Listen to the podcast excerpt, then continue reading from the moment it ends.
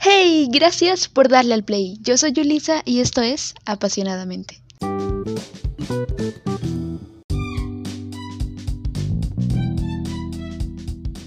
Bienvenidos al episodio de la semana. Bienvenidos al episodio número 16 del podcast. Para el episodio de hoy, también decidí hacer una lectura de un cuento y es que me está gustando hacer lecturas de un cuento porque me parece que se forma es como tener un espacio en el que podemos disfrutar lo que algunos escritores nos dejaron y en esta ocasión también es el turno de Mario Benedetti porque estoy pensando en si leer todos los cuentos de este libro que se llama El porvenir de mi pasado. No sé si leeré todos, pero podría hacerlo. Digo, cada viernes un cuento del libro hasta leer todos los cuentos del libro me gustaría saber si también están de acuerdo. No hay comentarios, pero si hubiese una sección de comentarios estaría genial. Pues no la hay. Entonces, si los episodios tienen la misma cantidad de reproducciones que han tenido o tienen más, supondré que sí te gusta, supondré que sí les gusta. Así que, para el episodio de hoy, el cuento que decidí leer se llama Alguien. Espero te guste.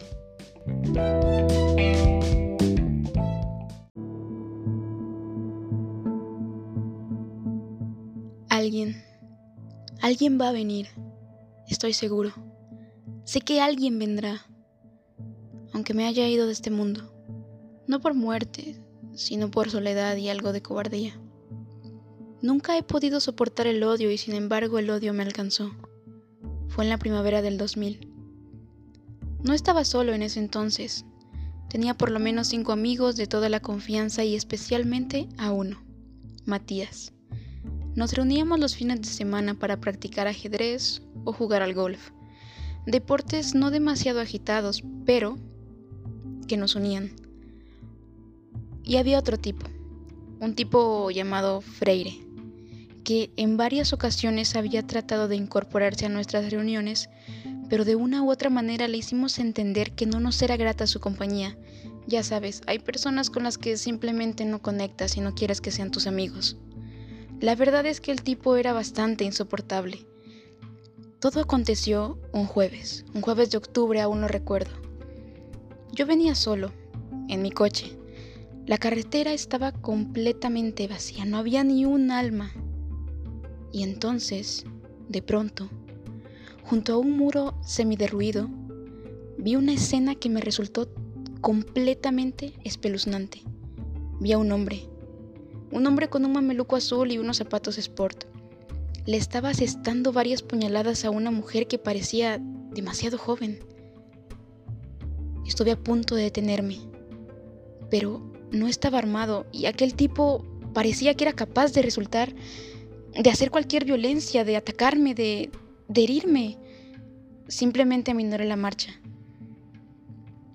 El tipo por fin abandonó la horrible escena y levantó la cabeza. Fue entonces y solo entonces que pude reconocer quién era. Era Freire. No estaba seguro de si él me había reconocido. No sabía si me había visto. Yo estaba algo agitado, estaba confuso y, de nuevo, aceleré. Y una hora más tarde, así más o menos, llegué a mi casa. Al día siguiente del crimen, fue titular en casi todos los diarios. La muchacha resultó que era una azafata aérea y decían que había muerto. No había datos del asesino, no había nombre, nadie tenía idea de quién era, el tipo estaba prófugo y al parecer no había testigos de tal agresión, de tal horripilante y espeluznante escena. Pasé un día entero cavilando, pensando si por fin me decidía a ir Así que concurrí a la policía e hice la denuncia. Esa misma tarde apresaron a Freire. Tuve que ir a reconocerlo y él, aún recuerdo, que me dedicó una mirada llena de odio y entre dientes murmuró, de algo puedes estar seguro. Esto me lo vas a pagar. Aquella amenaza me golpeó. Sentí una presión en el pecho.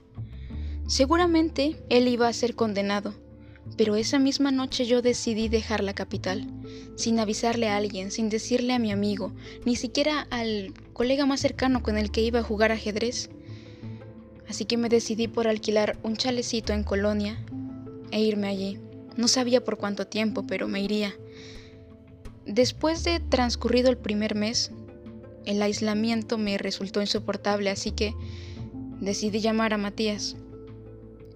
Le di las señales de mi nuevo alojamiento y le pedí que viniera en cuanto antes. A los tres días, o sea, hoy, sonó el timbre.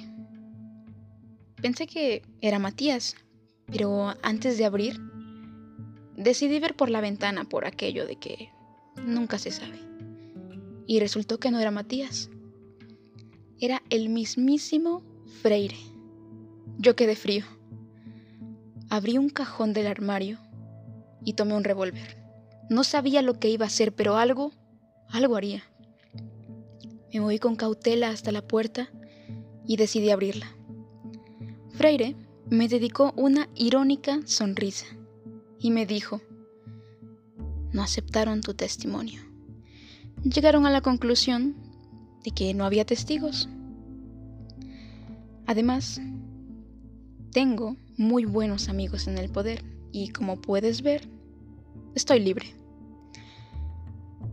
Yo yo sabía lo que me esperaba. Vi que introducía la mano derecha en el bolsillo, pero le gané. Le gané y le metí dos palazos en el pecho. No sé cómo pude, pero lo hice.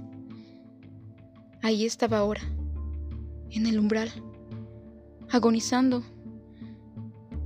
Pero creo que aún pudo escucharme y le dije lo que son las cosas.